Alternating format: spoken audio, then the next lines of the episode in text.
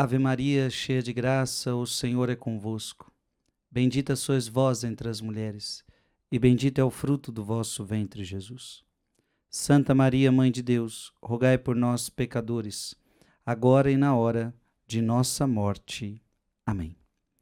Amado irmão e amada irmã, nós estamos na oitava parte da história de Moisés. Se eu falo oitava parte, é porque a gente já fez sete pregações anteriores sobre a vida de Moisés. Hoje é a oitava pregação sobre a história de Moisés. Obviamente, muito resumido, mas a gente está colhendo coisas maravilhosas. Meu irmão, essa pregação ela, ela é muito importante porque hoje, hoje vai ser uma pregação muito forte. Porque o tema já aqui do, do livro que a gente tem é a apostasia de Israel apostasia de Israel. Então vamos nos recordar. Eu ouvi a aflição do teu povo. Eu ouvi a aflição do meu povo. O povo vivia escravo, Vivia escravo no Egito, 430 anos na escravidão, 430 anos sendo escravo, trabalhando duro, trabalhando na escravidão, ao mesmo tempo vivendo uma vida com falsos deuses, numa vida de pecado. Mas aquele povo suplicava, aquele povo suplicava libertação. Aquele povo era um povo aflito, e diz a palavra: Eu ouvi o clamor do meu povo. Deus aparece para Moisés na sarça ardente. Deus chama Moisés. Deus escolhe Moisés para ser o seu grande profeta. Moisés reluta, eu sou, eu não sei falar direito. Como é que eu vou resolver essa situação? Você vai ter que ir lá no faraó. E aí Moisés aceita o convite de Deus. Moisés recebe poder, Moisés recebe autoridade, Moisés recebe uma vara aonde tem o poder e a autoridade de Deus. E Moisés vai falar com o faraó: "É para você libertar o povo da escravidão". Porque o povo precisa ir ao deserto prestar um culto a Deus. E nós sabemos a história, Moisés, Moisés não consegue na primeira vez, o coração do faraó é muito duro, então o faraó é atingido por dez pragas. As dez pragas do Egito, até que o faraó se convence, até que o faraó permite que o povo vá embora.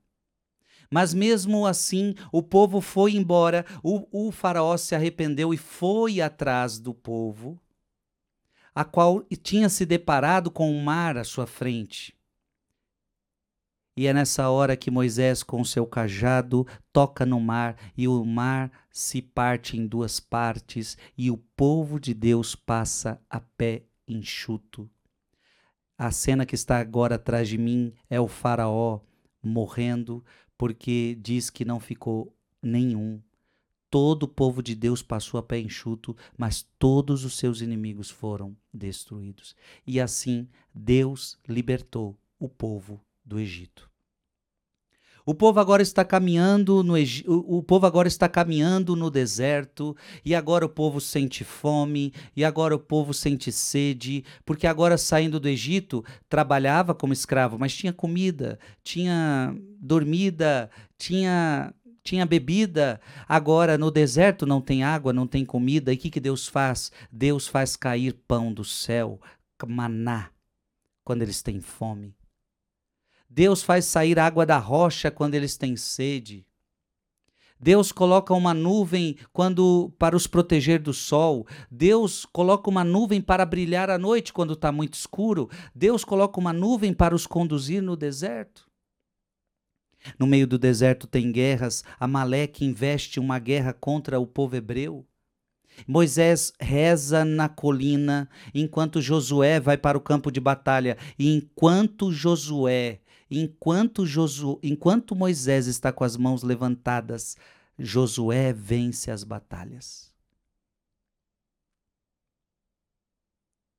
Na pregação anterior, nós vimos que Deus entrega para Moisés as tábuas da lei onde o próprio Deus mesmo escreveu as, as suas leis, os seus mandamentos, para proteger o povo do pecado. para que o povo não volte à escravidão, porque a maior escravidão é a escravidão do pecado. E todo esse processo que eu estou falando de Moisés também aconteceu com Cristo, porque Cristo é o novo Moisés. Nós também estávamos escravos do demônio. E Deus nos libertou. Com sua morte, com a sua ressurreição, nós fomos libertos das garras do Faraó. Nós fomos libertos do demônio. O Senhor também nos deu suas leis, o Senhor também nos deu os seus mandamentos. Amado irmão e amada irmã, é preciso que a gente avance. É preciso que a gente avance porque Moisés estava em profunda oração. Moisés estava recebendo as tábuas da lei. Imagina o próprio Deus escrevendo nas tábuas da lei. E de repente, vamos. Então imagina, Moisés está no, monte e o povo está lá embaixo. Vamos lá. Eu vou ler o livro. Moisés, depois de instruído pelo ensinamento indizível de Deus na escuridão invisível, Lembra que o povo não pôde subir? O povo falou: Moisés, vá lá nos representar, porque se a gente se encontrar com Deus, a gente morre. Moisés era, o, era, o, era aquele mais próximo de Deus. Aquele que fazia as vezes do povo, intercedia pelo povo. E por isso Jesus também é o nosso novo Moisés, é Jesus que intercede por nós ao Pai. Gente, o que é a missa? A missa é Jesus intercedendo por nós ao Pai. Moisés, depois de instruído pelo ensinamento indizível de Deus na escuridão invisível, tendo superado a si mesmo com auxílio das doutrinas místicas, emerge das trevas. Agora desce ao seu povo. Então, Moisés ele ficou em profundo contato com Deus, mas agora chegou a hora de descer ao encontro do seu povo. Então agora desce ao seu povo e compartilha as maravilhas mostradas na teofania, entrega as leis e institui o santuário, o sacerdócio de acordo com o padrão revelado na montanha. Ele trazia em suas mãos as tábuas sagradas. Então você imagina essa cena, Moisés teve uma revelação mística, Moisés tem um encontro com Deus místico, agora ele está descendo essa montanha sagrada, ele está trazendo em suas mãos as tábuas da lei, uma invenção e, dons, e dom divino que não necessitam de cooperação humana para serem trazidos à existência, tanto material quanto a escrita, nelas eram igualmente obra de Deus. Então tudo era obra de Deus. Tudo que ali havia, havia sido escrito era uma obra de Deus. Aqueles mandamentos não vieram de Moisés. Não, não vieram de Moisés. Essas tábuas não vieram de Moisés, vieram do próprio Deus. A redação era a lei. O que estava escrito nas tábuas? A lei. Mas o povo impediu a graça. O que, que aconteceu? antes de dar ouvidos ao legislador, rebelou-se na idolatria. Então, assim, o povo sabia que Moisés estava conversando com Deus. Antes de ouvir o que Moisés tinha para dizer, o povo se rebelou na idolatria. A apostasia de Israel. Abandonou Deus, Deus verdadeiro para ficar com Deus falso.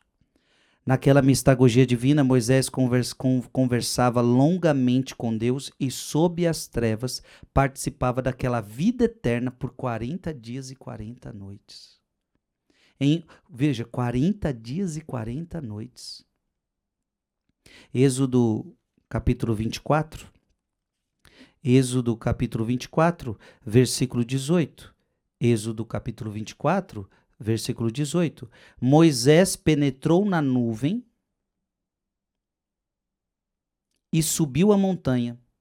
Ficou ali 40 dias e 40 noites. Então preste atenção, olha quanto tempo Moisés ficou lá. 40 dias, 40 noites. Quanto tempo Moisés ficou lá? 40 dias e 40 noites. Exatamente o que nós estamos fazendo. Estamos vivendo a quaresma e por isso, veja, Moisés ficou mais na presença de Deus 40 dias e 40 noites.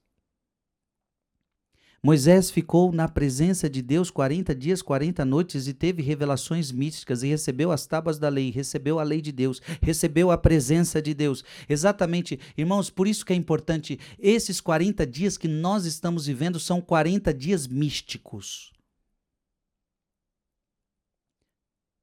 São místicos. O que a gente a experiência que nós fazemos na quaresma, ela é diferente de tudo que a gente possa fazer. Então, esses 40 dias de Moisés, 40 dias e 40 noites, não são 40 dias qualquer, são 40 dias na presença de Deus. São 40 dias e 40 noites na presença de Deus, ouvindo Deus, recebendo suas leis, recebendo seus mandamentos. Amado irmão e amada irmã, exatamente é isso que nós estamos fazendo. Nós estamos vivendo 40 dias místicos. 40 dias, 40 noites. É isso que você vai viver. O que, que nós estamos vendo? Deus falando conosco, curas, milagres, revelações. Por isso é tão importante. Moisés foi para um retiro, e no retiro quaresmal, ele escutou Deus. Ele trouxe a lei de Deus em suas mãos. Moisés estava disposto a obedecer Deus.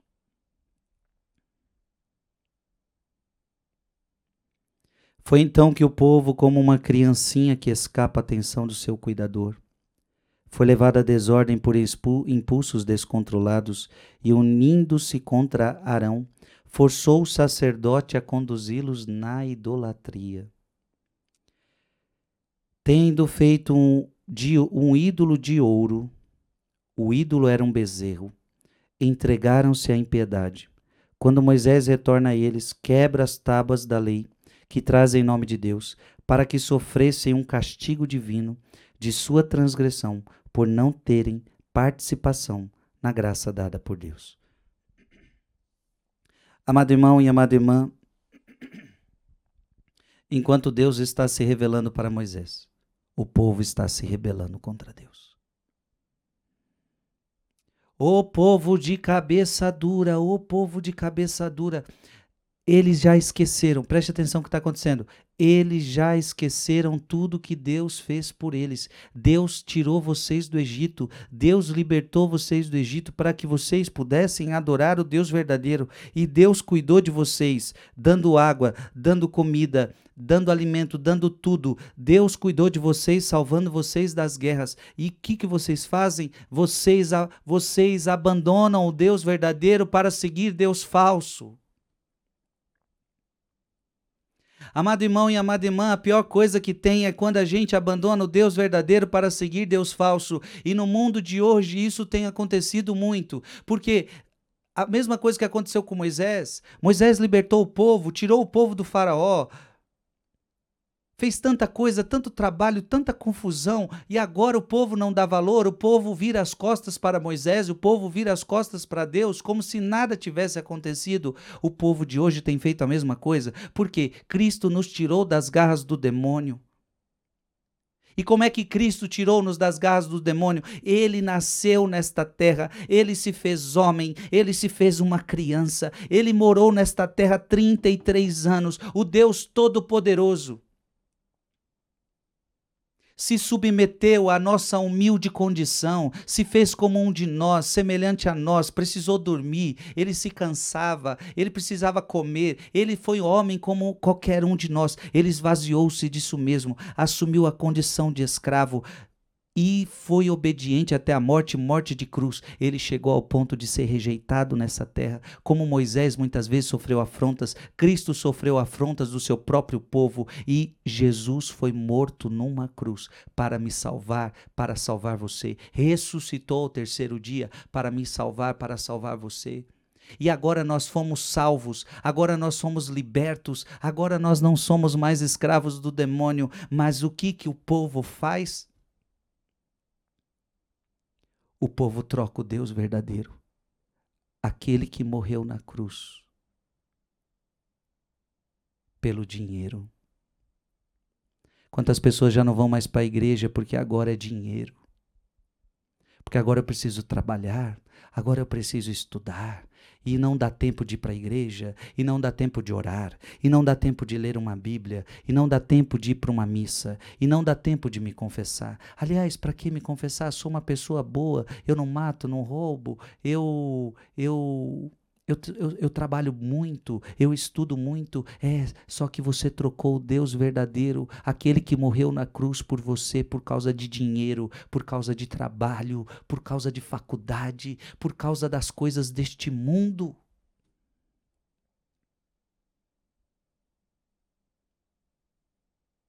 Irmão e irmã, preste atenção. Olha o que, que esse povo está fazendo, e esse povo muitas vezes somos nós. Nós trocamos o Deus verdadeiro por deuses falsos, pelos, por aquilo que nós mesmos criamos. O bezerro de ouro é aquilo que eu crio. Foi criado com as suas próprias mãos. Então a gente vai criando as nossas idolatrias, os nossos bezerros de ouro. O nosso bezerro de ouro pode ser o meu trabalho, o meu bezerro de ouro pode ser minha faculdade, o meu bezerro de ouro pode ser a, a, a as coisas deste mundo, a festa mundana, a vida mundana.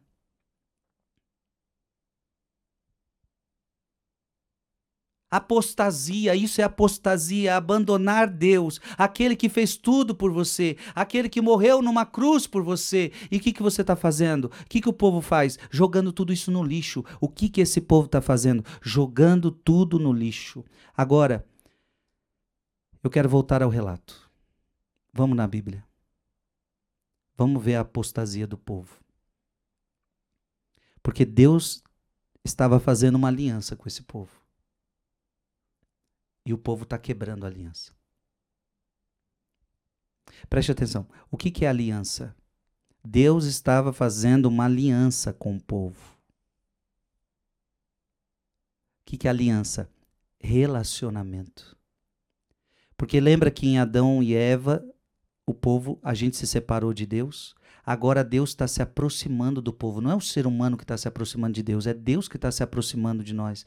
E agora Deus está fazendo aliança conosco. Através de Moisés, Deus está fazendo uma aliança com o povo. Ou seja, Deus quer se relacionar com o povo. Deus se relaciona com Moisés e através das suas leis, através Veja, eu, eu, eu vou ler de novo, eu li semana passada, eu li ontem, mas quero ler de novo 1 João, capítulo 1 João, capítulo 2, 1 João, capítulo 2, versículo 3. 1 João, capítulo 2, versículo 3. Eis como sabemos que o conhecemos, se guardamos os seus mandamentos. Ou seja, Conhecer é intimidade, conhecer é relacionamento. Então Deus está se aproximando do povo, Deus está fazendo aliança com o povo e ele está entregando os mandamentos. Por quê? Você obedecendo os mandamentos, você vai começar a ter relacionamento com Deus. A forma de você ter relacionamento com Deus é obedecendo o mandamento. Então, quando Deus, nós vimos isso na pregação passada, quando Deus entrega para Moisés as suas leis, Deus está dizendo: se vocês obedecerem às minhas leis, vocês terão relacionamento comigo. Eis como sabemos que o conhecemos se guardamos os seus mandamentos. Então, se eu sigo os seus mandamentos, eu começo a ter relacionamento com Deus. Só que, que o povo vai, que, que o povo está fazendo? O povo está quebrando o relacionamento está acontecendo uma ruptura. Vamos ver. Êxodo, capítulo 32. Vendo que Moisés tardara a descer da montanha, ficou 40 dias e 40 noites. O povo viu que demorou, agrupou-se em volta de Arão e disse-lhe: Vamos, faze-nos um Deus que marche à nossa frente, porque esse Moisés que nos tirou do Egito não sabemos o que é feito dele. eles já estão se revoltando contra Moisés. Quanta gente se revoltando contra a igreja. Quanta gente se revoltando contra a palavra dele. Essa é, esse é uma coisa muito comum da apostasia, gente. Quando a pessoa quer abandonar Deus, ela começa a se revoltar com a igreja, ela começa a se revoltar contra, contra, contra o padre, contra isso, contra aquilo. Na verdade, é tudo uma desculpa. Você se revoltou contra Deus, você quer abandonar Deus. Arão respondeu-lhes: Tirai os brincos de ouro que estão nas orelhas de vossas mulheres, vossos filhos e vossas filhas, e trazei-me. Tiraram todos os brincos de ouro que tinham nas orelhas e os trouxeram a Arão, o qual, tomando-os em suas mãos, pôs o ouro um molde e fez dele um bezerro de metal fundido. Veja, um, um bezerro de ouro. Então exclamaram: Eis, ó Israel, teu Deus que te tirou do Egito. Um bezerro de ouro. Um bezerro de ouro? Não. Não foi um bezerro de ouro que os tirou do Egito. Veja, eles estão trocando. Arão, vendo isso, construiu um altar diante dele e exclamou: Amanhã haverá uma festa em honra do Senhor. No dia seguinte, pela manhã, ofereceram holocaustos e sacrifícios pacíficos. O povo assentou-se para comer e beber, e depois levantaram-se para se divertir.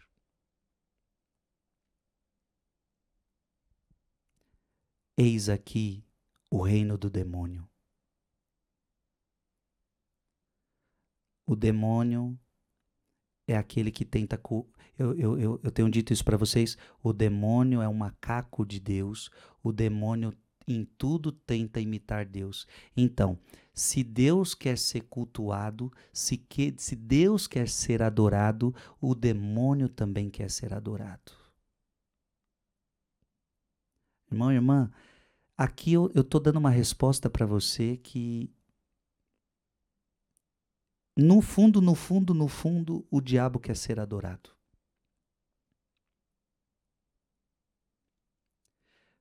E para chegar a isso, primeiro você cultua outras coisas, você cultua o dinheiro, você cultua a diversão, mas no fundo o diabo quer ser adorado. E a gente já começa a ver isso com força no mundo de hoje, com o satanismo em alta. Mas isso não é novo, porque Jesus, Jesus também, como Moisés, ficou 40 dias no deserto. A Bíblia está falando que Moisés ficou 40 dias e 40 noites. Jesus também ficou como Moisés, 40 dias, 40 noites. E o que, que aconteceu? O demônio apareceu para Jesus e falou: Se você me adorar. Olha o desejo do demônio. Se você me adorar, o demônio quer ser adorado. Só que só um é digno de adoração. Só um é digno de adoração: o Deus que libertou o povo do Egito, o Deus de Moisés, o Deus de Abraão, o Deus de Isaac, o Deus de Jacó, o Pai, o Filho e o Espírito Santo. Só um pode ser adorado. Satanás não. Ao nome de Jesus, todo joelho se dobre na terra, nos céus e nos infernos, e toda língua proclame para a glória de Deus Pai: Jesus Cristo é o Senhor. Só Deus pode ser adorado. Proclama isso na sua vida, meu irmão. Proclama isso na sua casa. Agora, para chegar a essa adoração a Ele, começa assim, adorando dinheiro, adorando deuses falsos. Para muita gente do mundo de hoje, o divertimento virou um Deus. Quando é que o divertimento vira um Deus? Porque no mundo moderno, o divertimento é Deus. Claro, eu não estou falando que você não pode se divertir. Eu me divirto com tantas coisas e dá para a gente se divertir saudavelmente. Mas quando é que o divertimento é um Deus? Quando é que o divertimento é idolatria? E esse mundo moderno faz do divertimento uma idolatria. Quando eu uso do divertimento para fugir de Deus. Quando o divertimento é fuga de Deus, se o teu divertimento, seja ele qual for, é uma fuga de Deus, este divertimento é idolatria. O que, que eu quero dizer? A pessoa tem tempo para se divertir, a vida dela ela se diverte, viaja, vai curtir o cinema, vai curtir o futebol, vai curtir o shopping, vai curtir a praia. Então a sua vida é divertimento. Você reza, você vai para a missa, você se confessa, você lê a palavra, você ora. Não, não tenho tempo para essas coisas. Ah, porque o tempo que você teria você se diverte, né? Então o seu Deus é o divertimento. Você trocou o Deus verdadeiro pelo divertimento. Vamos ler aqui de novo? No dia seguinte, pela manhã, ofereceram holocaustos e sacrifícios pacíficos. O povo assentou-se para comer e beber, e depois levantaram-se para se divertir.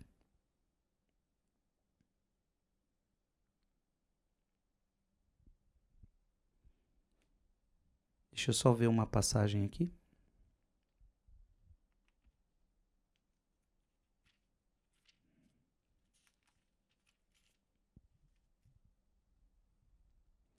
Porque a, na Bíblia da Ave Maria, o povo assentou-se para comer e beber e depois levantaram-se para se divertir. Aí na Bíblia da Ave Maria, aqui tem uma citação para a gente ir lá para 1 Coríntios 10, 7. Então estou indo lá para 1 Coríntios 10, 7. Aí diz assim: nem. Ou melhor, vamos ler antes. Essas coisas aconteceram para nos servir de exemplo, a fim de não cobiçarmos coisas más como eles a cobiçaram. Nem vos torneis idólatras como alguns deles, conforme está escrito. O povo sentou-se para comer e para beber, e depois levantou-se para se divertir. Nem nos entreguemos à impureza, como alguns deles se entregaram e morreram num só dia 23 mil. Olha isso. Nem vos torneis idólatras, como alguns deles, conforme está escrito em Êxodo. Cuidado para a gente não se tornar idólatra. O mundo moderno quer viver assim, para o corpo. Comamos e bebamos, porque amanhã vamos morrer. Gente, esta é a vida mundana. Esta é a vida do mundana: comida, bebida e curtição comida, bebida e curtição. Então tem muita gente que está fazendo isso da sua vida. Trabalha para comer, beber e se divertir.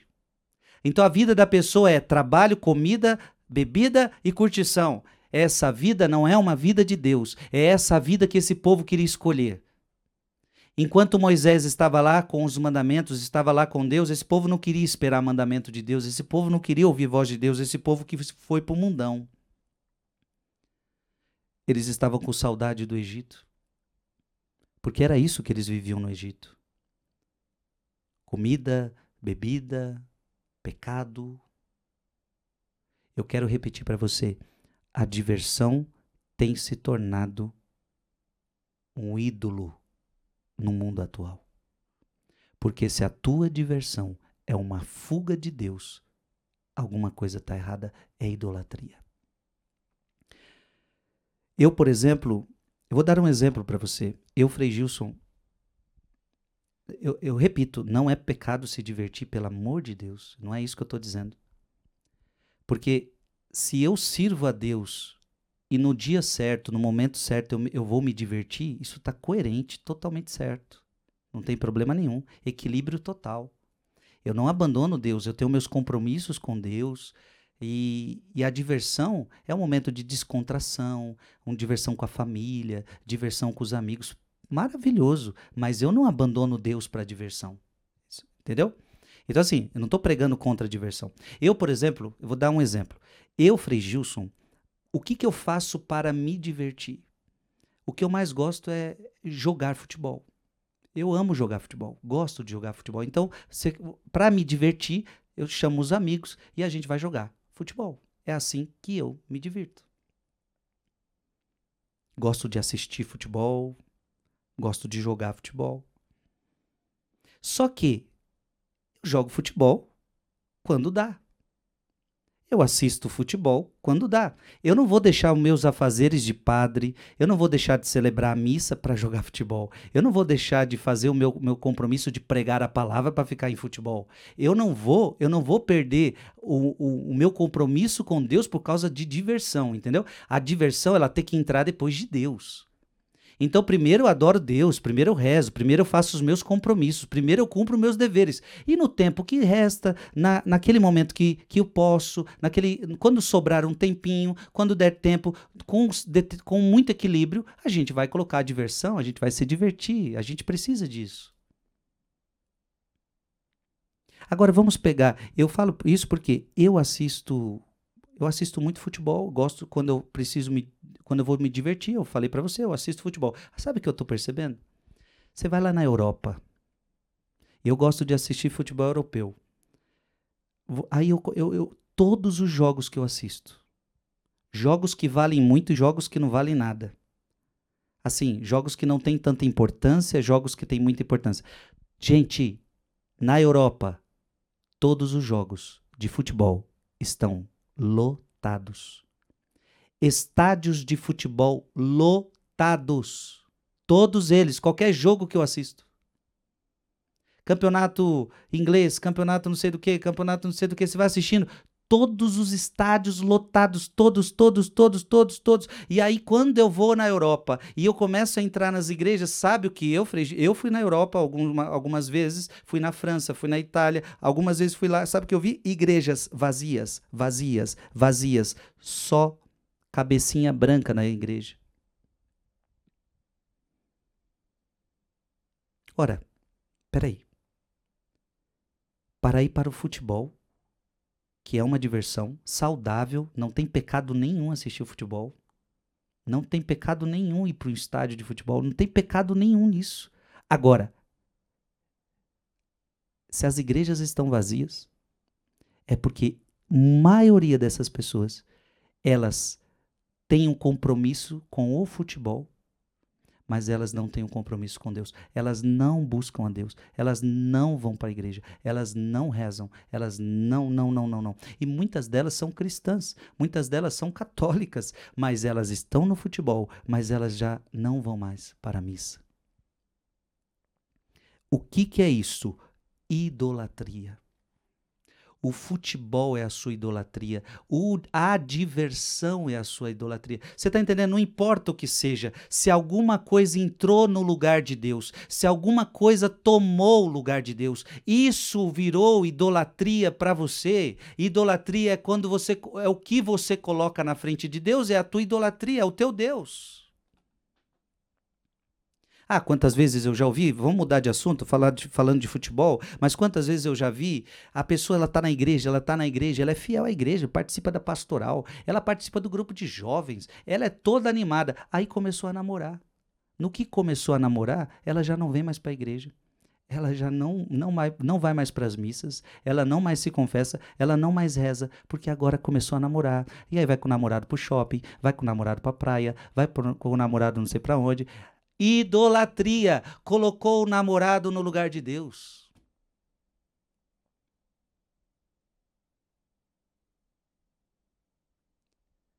Tudo que faz de você a fuga de Deus, tudo que gera fuga de Deus é idolatria, minha gente. Tudo que eu coloco no lugar de Deus é idolatria. A pessoa estava na igreja, estava na igreja bonitinho, direitinho, direitinho, fazendo tudo bonitinho, participando do grupo de oração, participando disso, participando daquilo. Começou a fazer faculdade. Agora comecei a fazer faculdade, não dá tempo mais de ir para a igreja. E aí outra, ah, eu, eu começa a ter umas ideias na cabeça, começa a, a falar, ah, a igreja isso, a igreja aquilo. Ela abandona Deus, abandona a fé, abandona tudo. Meus irmãos, o povo assentou-se para comer e beber, depois levantaram-se para se divertir. Pelo amor de Deus, por favor, você toma juízo na sua vida. A sua vida não pode ser comida, a sua vida, a sua vida não pode ser só bebida, a sua vida não pode ser só diversão. Por favor. Você vai olhando o Instagram das pessoas, tem muitas pessoas que o Instagram é só isso aqui. A pessoa, porque o Instagram, ela revela a vida dela. E pelo Instagram hoje você vê a vida de muita gente. Você vai no Instagram dela, só tem ela em restaurante comendo. Então ela mostra tudo que ela come. Aí ela vai mostrar o que ela bebe. E ela vai mostrar suas diversões, suas viagens, seus divertimentos. E aí você começa aqui, não, só isso que você faz? Você só come, trabalha, bebe, se diverte? Estuda. Cadê o seu contato com Deus? Cadê a sua missa? Cadê sua confissão? Cadê a palavra? Cadê? Olha, tava tá faltando. Eu até digo para você, cadê porque você tem medo? Você tem medo de mostrar a sua verdadeira vida no, no seu Instagram? Você tem medo de mostrar a sua verdadeira vida? Ou, ou, ou você não mostra porque você não faz?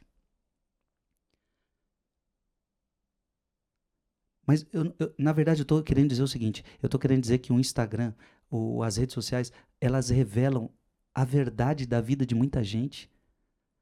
Não é que ela não, ela não, ela não, ela não, ela não mostra ela numa missa. Não, é porque ela não vai mesmo para uma missa. É isso que eu quero dizer. Amado irmão, a coisa está feia.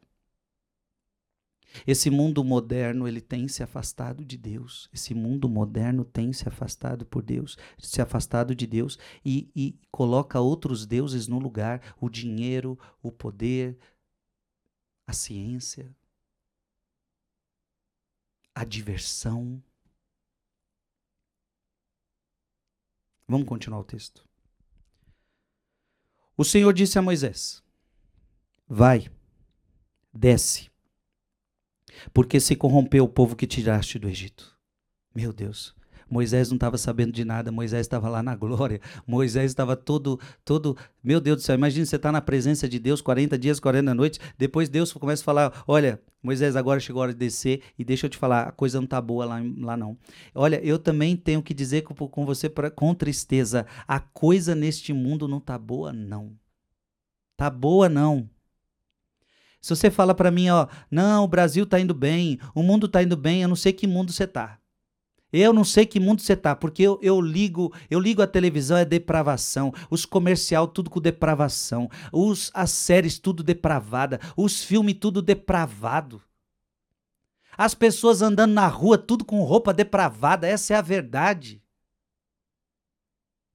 As escolas é isso, é tudo, tudo coisa estranha acontecendo. Eu, eu, eu, eu, eu hoje, eu, eu, eu pergunto para os jovens assim, na tua escola, tem coisa que não dá nem para falar aqui. Eu vou, eu vou perguntando coisa para o jovem. Na sua escola acontece isso? Acontece. Na tua escola acontece isso? Acontece. Na tua escola acontece. Meu Deus, eu falo, isso é uma escola? Isso é o, é o quê? As escolas, uma perdição ambientes de trabalhos perdidos, tudo contaminado, tudo pervertido. Gente, esse mundo não tá bom. Olha, vai lá, vai lá, desce, porque o teu povo tá corrompido.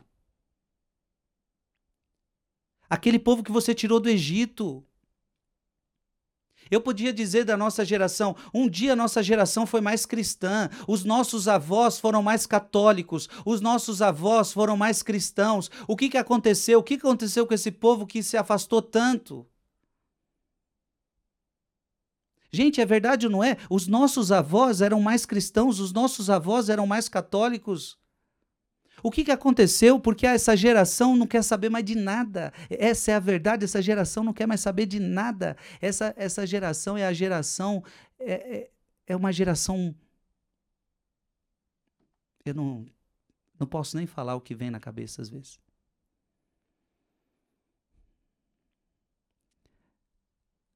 É uma geração sem profundidade.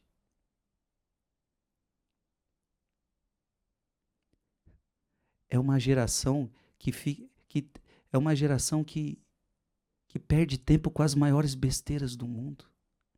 É a geração que dá audiência para porcaria. É, audi é, é, é, é uma geração que dá audiência para programa de TV que tem reality show, aonde é só ser vergonhice. Então, agora todo mundo, é, é, se, fala, se fala, ah, todo mundo falando de uma mesma coisa. O que estão falando? Estão falando de um reality show que está acontecendo numa determinada TV, numa determinada emissora. O que, que tem lá? Vidas promíscuas, vidas promíscuas, vidas promíscuas, assuntos promíscuos. Esse mundo se corrompeu, minha gente. Oh, acorda, acorda. As escolas corrompidas, ambientes corrompidos, tudo tudo está corrompido. E quando eu falo se corrompido é porque se afasta, nos afastamos de Deus, esse mundo se afastou de Deus, esse mundo se afastou dos mandamentos. Desviaram-se depressa do caminho que lhes prescrevi. Fizeram para si um metal, um bezerro de metal fundido, prostraram-se diante dele, ofereceram-lhe sacrifícios, dizendo: Eis, ó Israel, teu Deus que te tirou do Egito.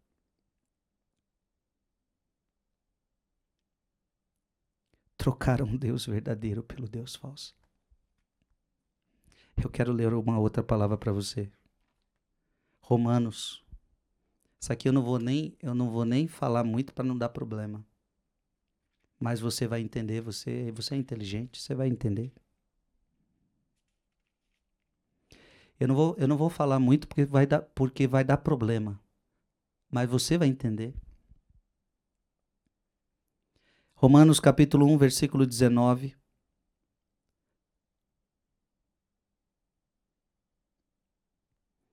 Porquanto, vamos ler? Vamos ler comigo? Romanos capítulo 1, versículo 19. Porquanto o que se pode conhecer de Deus, eles os leem em si mesmo, pois Deus lhes revelou com evidência. Desde a criação do mundo, as perfeições invisíveis de Deus, o seu sempiterno poder e divindade se tornaram visíveis à inteligência por suas obras, de modo que não se podem excusar. Porque, conhecendo a Deus, não o glorificaram como Deus, nem lhe deram graças pelo contrário, extraviaram-se em seus vãos pensamentos. Isso serve para o povo do Egito, para o povo hebreu, para o povo de Moisés, e isso serve para essa geração. Então, o que eu estou lendo aqui é como se eu estivesse falando com eles lá, com, com, com esse povo que, que abandonou Deus lá, o povo de Moisés mas serve para a nossa geração que também se corrompeu, que também se afastou. Então preste atenção, porque conhecendo a Deus não glorificaram, não o glorificaram como Deus, nem lhe deram graças, pelo contrário, extraviaram-se em seus vãos pensamentos e, e se lhes obscureceu o coração insensato. Pretendendo-se sábios, tornaram-se estultos mudaram a majestade de Deus incorruptível em representações e figuras de homem corruptível, de aves, de quadrúpedes e répteis, bezerro de ouro. Preste atenção nessa palavra, essa palavra é forte. Essa palavra é pesada. Por isso, Deus os entregou aos desejos dos seus corações a imundície, de modo que desonraram entre si os próprios corpos. Isso para nossa geração. Trocaram a verdade de Deus pela mentira. Trocaram a verdade de Deus pela mentira e adoraram, adoraram e serviram a criatura em vez do criador. Que é bendito pelos séculos. Amém. Foi isso que aquele povo fez. Adoraram a criatura em vez do Criador. E é isso que essa geração está fazendo, minha gente. Acorda, acorda, acorda. É isso que essa geração está fazendo. O mundo não está bom, não. O mundo se corrompeu. Será que quando Deus voltar ele ainda vai encontrar fé sobre essa terra? Eu não sei. Eu estou vendo muita gente perdida. E em vez de a gente ver um povo sendo, muitas vezes a gente está com dificuldade de ver um povo voltando para Deus, a gente muitas vezes está vendo gente que é de Deus se afastando para o mundo. Trocaram a verdade pela mentira, trocaram a verdade de Deus pela mentira, adoraram e servir a criatura em vez do Criador que é bendito pelos séculos. Amém. Por isso Deus os entregou a paixões vergonhosas. Preste atenção. Vê se isso não é o retrato do mundo atual. As mulheres as mulheres mudaram as relações naturais em relação contra a natureza. Do mesmo modo, também os homens, deixando o uso natural da mulher. Então, o homem deixou o uso natural da mulher, arderam em desejo uns para com os outros, cometendo homens com homens a torpeza. Eu não vou comentar, mas você está entendendo, não está? O que, que a Bíblia está falando? E recebendo em seus corpos a paga devida ao seu desvario, como não se preocupassem em adquirir o conhecimento de Deus, Deus entregou-os aos sentimentos depravados. Esse povo não quer conhecer Deus. E já que você não quer conhecer Deus, Deus Deus respeita a sua liberdade. Deus respeita a sua liberdade. Deus entregou-os aos seus sentimentos depravados, e daí o seu procedimento injusto. São repletos de toda espécie de malícia. Olha o retrato do nosso mundo. Meu irmão, preste atenção nisso. Olha o retrato do nosso mundo. Olha o retrato do mundo. Olha o retrato do mundo. São repletos de toda espécie de malícia, perversidade, cobiça, maldade, cheios de inveja, homicídio, contenda, engano, malignidade agem como pessoas malignas, são difamadores, caluniadores, inimigos de Deus, insolentes, soberbos, altivos, inventores de maldades, rebeldes contra os pais, são insensatos, são desleais, sem coração, sem misericórdia, apesar de conhecerem o justo decreto de Deus que considera dignos de morte aqueles que fazem tais coisas, não somente as praticam, como também aplaudem os que a cometem Detalhe, detalhe, eles conhecem a verdade. Olha aí, apesar de conhecerem o justo decreto de Deus, detalhe que torna a coisa muito pior. Não é que eles não sabem o que a Bíblia fala, não é que não sabem o que Deus ordena. Eu conheço os mandamentos, eu conheço os mandamentos, eu sei o que a Bíblia fala, mas eu não estou nem aí. Meu Deus do céu.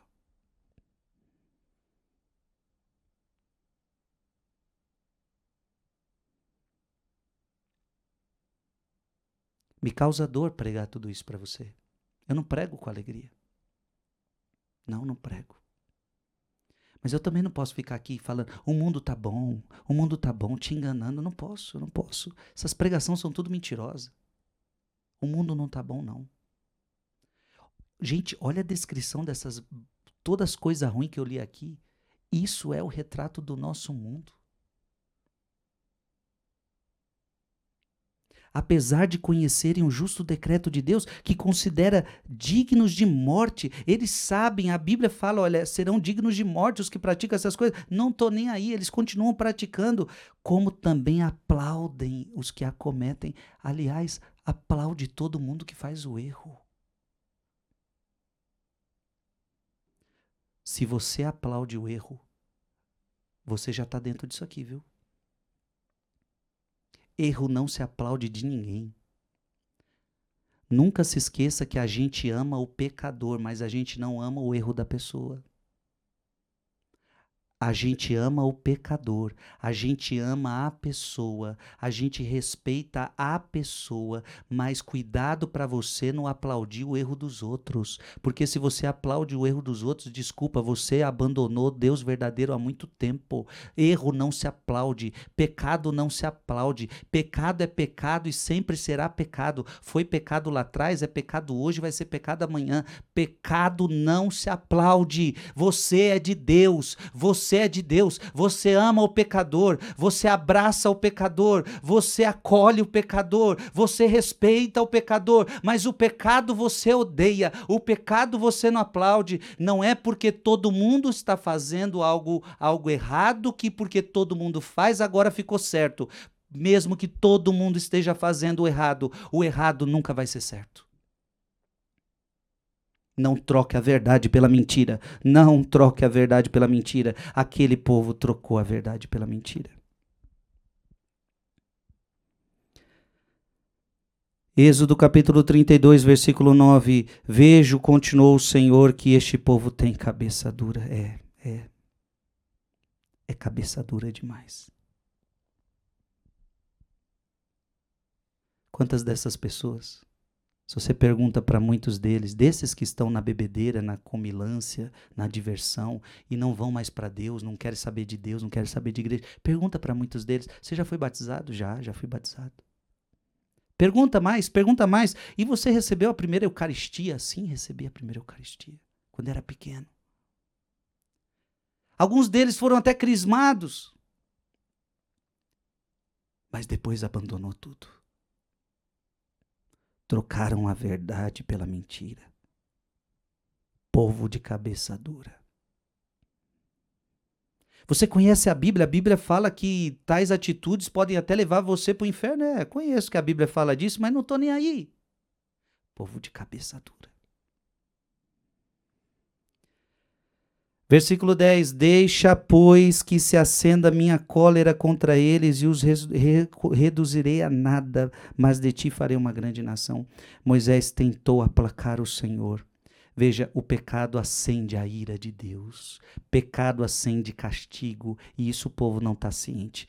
Pecado acende, pecado clama castigo. O salário do pecado é a morte. Moisés tentou aplacar o Senhor, seu Deus, dizendo-lhe: Por que, Senhor, se inflama a vossa ira contra o vosso povo que tiraste do Egito com o vosso poder e vossa força de vossa mão? Não é bom que digam os egípcios como com o mal desígnio os levou para matá-los nas montanhas e suprimi-los da face da terra. Aplaque-se vosso furor. E mais uma vez Moisés intercede pelo povo um homem de Deus. E com tudo isso que eu estou falando, a gente precisa ser Moisés. Ao mesmo tempo que eu estou falando que esse mundo está perdido, ao mesmo tempo, eu estou querendo te dizer o seguinte: não vamos desistir do povo. Porque eu também não posso ter aquela postura, ah, esse mundo está todo perdido, que vai todo mundo se lascar agora. Não tô mais nem aí para ninguém, vai todo mundo se lascar, vai todo mundo se perder, e eu vou, eu vou me eu vou, vou cuidar da minha vida, deixa todo mundo se lascar. Não, não é essa atitude de um cristão. Ide por todo mundo e pregar o evangelho a toda criatura. Então eu, como cristão, tenho que agir como Moisés. Deus, o teu povo é cabeça dura. Deus, o, o meu filho é cabeça dura. Deus, o meu marido é cabeça dura. Minha mulher é cabeça dura. Minha família é cabeça cabeça dura. Deus, este mundo é cabeça dura, mas eu não desisto deles, Senhor. Salva-nos, salva eles. O que, que Moisés está fazendo? Moisés está orando pelo povo. O Moisés sabe que o povo é cabeça dura. Moisés sabe que o povo está perdido, mas Moisés clama a Deus em favor deste povo. Então, ao mesmo tempo, eu digo para você: nós não vamos desistir do povo. Nós não vamos desistir das almas, nós não vamos desistir desse mundo. Até porque se a gente desistir, a gente não estaria cumprindo a vontade de Deus. Ide por todo mundo e pregai o evangelho. Porque a gente pode salvar muitas pessoas. E eu tenho certeza que esta quaresma que nós estamos vivendo vai estar salvando muita gente, está salvando muita gente.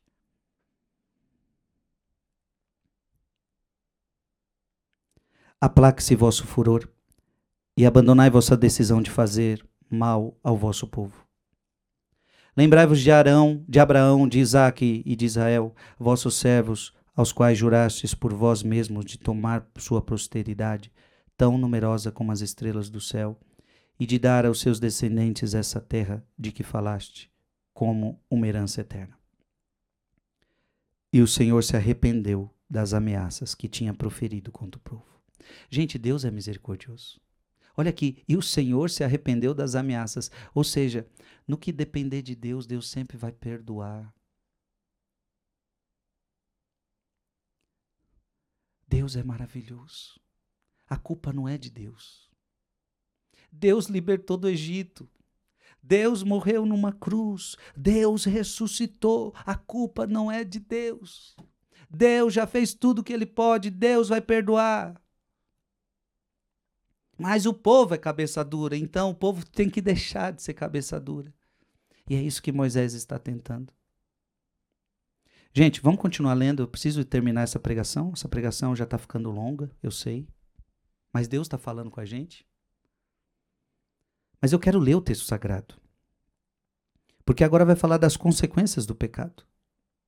Moisés desceu da montanha segurando nas mãos as duas tábuas da lei que estavam escritas dos dois lados sobre uma e outra face, eram obra de Deus, e a escrita nelas gravada era a escritura de Deus. Gente do céu, isso aqui é forte demais. Foi o próprio Deus que escreveu. Então, a gente pode começar dizendo: quem começou a escrever a Bíblia? Deus. Isso aqui é palavra de Deus. Claro que aqui tem escritos que foi inspirados, Deus inspirou Mateus, Deus inspirou Paulo, só que a gente percebe que era obra de Deus e a escritura nelas gravada era a escritura de Deus. Deus queria que algo ficasse escrito. Até porque se não ficasse escrito, se já está escrito e o povo não acredita, imagina se não tivesse escrito. Gente, imagina se não tivesse Bíblia. Aí eu ia falar assim para você, olha, ter que seguir os mandamentos. Aí você ia falar, aí o povo ia falar, mas de onde você está tirando isso, seu padre? Hoje a gente fala assim, ó, tá na palavra de Deus e o povo já não acredita. Imagina se não tivesse isso aqui em nossas mãos. Esse texto sagrado, a qual eram obra de Deus e a escritura nelas gravada era a escritura de Deus. Ouvindo o barulho, que o povo fazia com as suas aclamações, Josué disse a Moisés: Há gritos de guerra no acampamento. Enquanto Moisés estava no silêncio, o povo estava no barulho. Eis, eis o mundo que a gente vive, um mundo barulhento em diversão. O mundo vive no barulho da diversão. Moisés estava no silêncio da contemplação.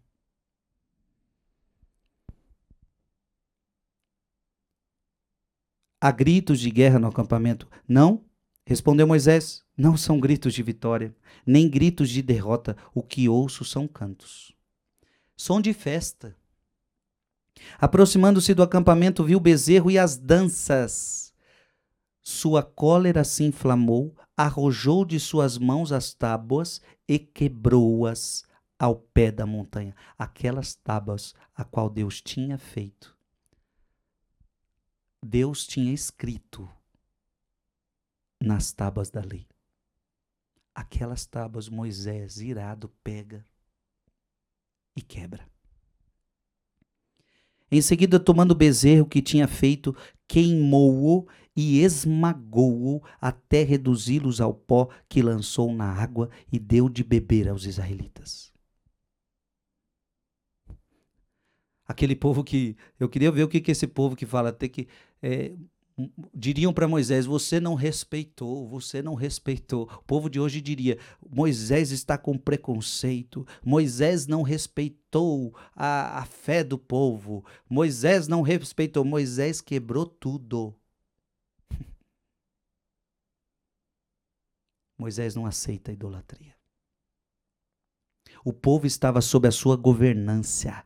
Olha, olha, olha que lindo, Moisés, minha gente. O povo está sob a sua governância e ele tem autoridade. E ele está neste ato mostrando: vocês estão cultuando Deus falso. Eu digo para você: Deus tem uma palavra agora para papais, para mamães. A sua casa está na sua governância. Não é possível que você não tenha autoridade dentro da sua casa. O que, que Moisés está fazendo aqui? Mostrando autoridade.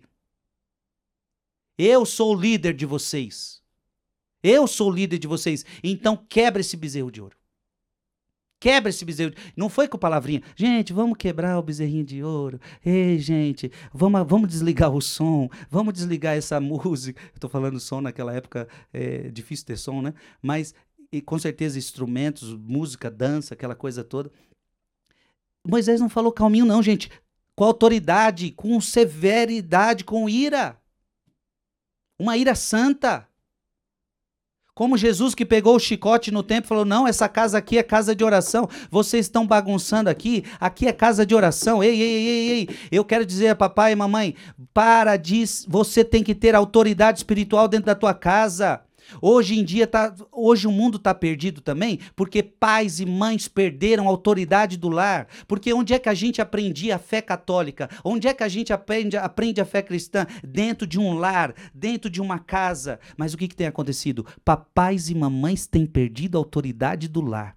Então fala para o filho, não mexe em celular, e o filho continua mexendo em celular. Desliga essa televisão, e o filho continua assistindo a televisão.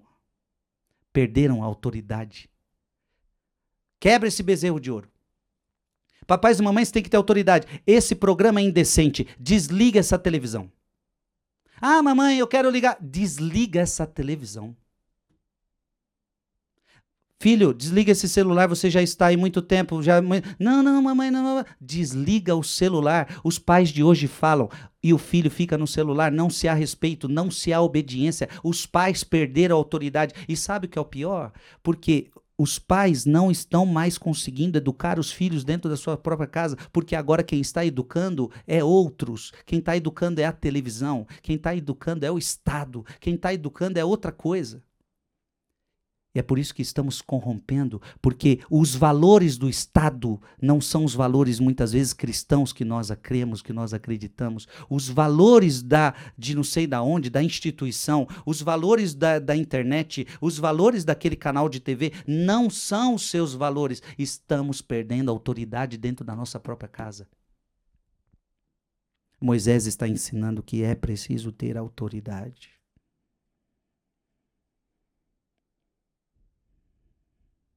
Moisés disse a Arão: Que te fez esse povo, para que tenhas atraído sobre ele um tão grande pecado? Arão respondeu: Não se irrite, meu senhor. Tu mesmo sabes quanto este povo é inclinado ao mal. Eles disseram-me: Faze-nos um Deus que marche à nossa frente, porque este Moisés que nos tirou do Egito não sabemos o que é feito dele. Eu, eu lhes disse: Todos aqueles que têm ouro, despojem-se dele e, entregaram, jogai-o ao fogo e, sa e saiu esse bezerro. Moisés viu que o povo estava desenfreado. Gente, o povo estava desenfreado, porque Arão tinha-lhe soltado as rédeas. Está na hora de você assumir as rédeas. O povo do mundo está sem rédea. E eu digo para você mais uma vez: você precisa tomar as rédeas dos seus filhos. Aproveita enquanto eles estão pequenos, porque depois que eles crescem, meu querido, fica mais difícil. Coloca rédeas. Quem coloca rédeas é porque ama. Quem coloca rédeas é porque educa. Eu me lembro como se fosse hoje, eu, te, eu já eu morando com meu padrasto, morando com minha mãe, minha mãe já convertida, porque minha mãe nem sempre foi convertida, mas aí minha mãe se converteu e ela casou com um homem que também era convertido. E de repente eu, eu com 11 anos de idade, eu, eu lembro que eu queria assistir programas, filmes, alugamos um filme para assistir. De repente sentou todo mundo para assistir. O filme começou a falar só palavrão. O filme começou a ter pornografia. Na hora, meu padrasto falou para mim: desliga isso aí. Na época era locadora. Na época você comprava um filme. Então eu tinha ido na locadora. Eu tinha gastado dinheiro. Não, mas eu gastei dinheiro. A gente comprou esse filme. Agora tu vai ter que assistir até o final. 11 anos de idade. Desliga essa porcaria. Você não vai assistir isso aqui em casa. Eu fiquei emburrado. 11 anos de idade, fiquei emburrado. Falei, não, que, que, que homem chato. Mas aquele homem estava me educando. Aquele homem estava colocando autoridade no lar. Aquele, no, aquele homem estava me colocando estava me colocando rédeas. O mundo sem rédeas é inclinado ao mal. Por nós mesmos a gente é inclinado ao mal. A gente precisa de rédeas. Moisés viu que o povo estava desenfreado porque Arão tinha soltado as rédeas, expondo assim a zombaria de seus adversários. Pôs-se de pé à entrada do acampamento e exclamou: Venham a mim todos aqueles que são pelo Senhor. Todos os filhos de Levi se ajuntaram em torno dele. Ele disse-lhes: Eis o que diz o Senhor, o Deus de Israel. Cada um de vós coloque a espada sobre a sua coxa passai e repassai através do acampamento de uma porta a outra, e cada um de vós mate o seu irmão, seu amigo, seu parente. Os filhos de Levi fizeram o que ordenou Moisés, e cerca de três mil homens morreram naquele dia entre o povo. Gente, olha a consequência do pecado. Houve morte. Houve morte. O salário do pecado é a morte. O salário do pecado é a morte. Vamos voltar, agora eu entendi. 1 Coríntios era disso que estava falando. 1 Coríntios 10, 7. 1 Coríntios 10, 7. Essas coisas aconteceram para nos servir de exemplo, a fim de não cobiçarmos coisas más como eles a cobiçaram, nem vos torneis idólatras como alguns deles, conforme está escrito: o povo sentou-se para comer e para beber, e depois levantou-se para se divertir. Nem nos entregamos à impureza, como alguns deles se entregaram, e morreram num só dia 23, num só dia 23 mil. Porque se entregaram à impureza, morreram. Nem tentemos o Senhor como alguns deles o tentaram e pereceram mordidos pelas serpentes. Nem murmureis como murmuraram algum deles e foram mortos pelo exterminador. Aqui, Paulo está contando a história de, do Êxodo, a história de Moisés com aquele povo. Pecado atrai morte. Por isso que quando eu falo que alguém está no pecado, eu falo, meu filho, você está no pecado, se arrepende. Eu estou fazendo algo mal para essa pessoa? Porque pessoa, hoje o mundo é assim. Você não pode falar que o outro está no pecado, ele vai falar assim, não, mas você tem que respeitar a pessoa. Você, é, pá, pá, pá, pá. Ei, se eu estou falando para você sair do pecado, é porque eu amo você. É porque se o pecado traz morte, eu não quero que você fique na morte. Então vem para a vida, mas para vir para a vida você tem que deixar esse pecado. Então, gente, é isso. Moisés disse: Consagrai-vos desde hoje ao Senhor, porque cada um de vós, ao preço de seu filho e de seu irmão, tendes atraído sobre vós hoje uma bênção. Amém, minha gente?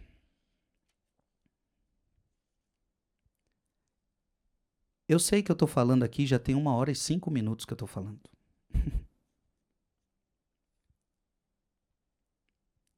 eu vou terminar lendo para você Êxodo capítulo 34. E aqui eu termino essa pregação, que é justamente o que a gente se propôs hoje. Porque eu não posso terminar essa pregação? Não posso. Porque a pregação de hoje foi pesada. A pregação de hoje foi da apostasia de Israel.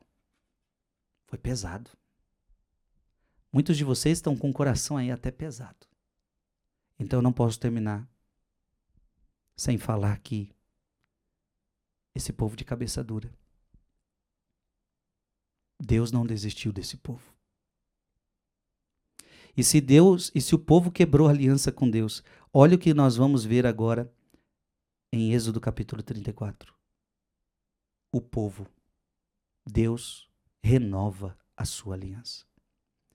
As tábuas da lei tinham sido quebradas, lembra? Acabei de ler. Moisés desceu, Deus tinha acabado de escrever as tábuas da lei, tudo obra de Deus. Deus escreveu aquilo e Moisés quebrou. Olha o que está acontecendo agora. Êxodo capítulo 34. O Senhor disse a Moisés: talha duas, talha duas tábuas de pedra, semelhantes às primeiras, escreverei nelas as palavras que se encontram nas primeiras tábuas que quebraste. Deus está falando, eu vou escrever de novo. Porque a forma de eu me relacionar com o povo é a forma de o povo me conhecer é guardando os meus mandamentos. Então, se você quebrou os mandamentos por causa do pecado do povo, eu vou escrever de novo, eu vou renovar a aliança. Gente, isso é o nosso Deus. Ele não desiste de nós. Por isso que eu dizia para você, Moisés não desistia do povo. Eu e você também não podemos desistir.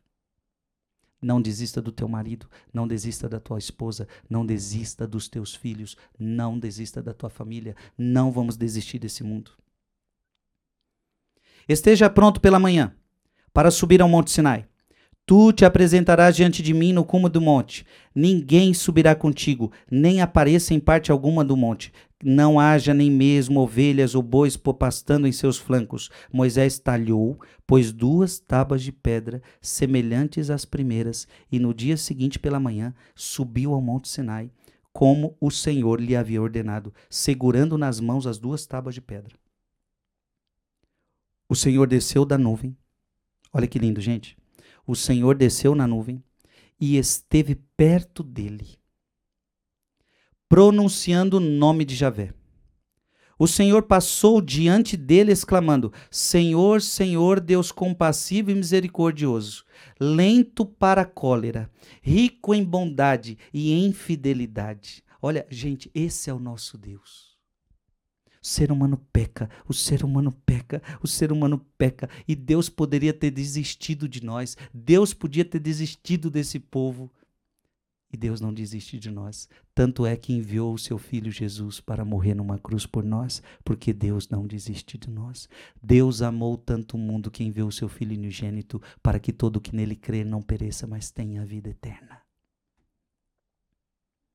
O Senhor, Deus compassivo, misericordioso, lento para a cólera, rico em misericórdia, bondade, fidelidade, que conserva sua graça até mil gerações, que perdoa a iniquidade.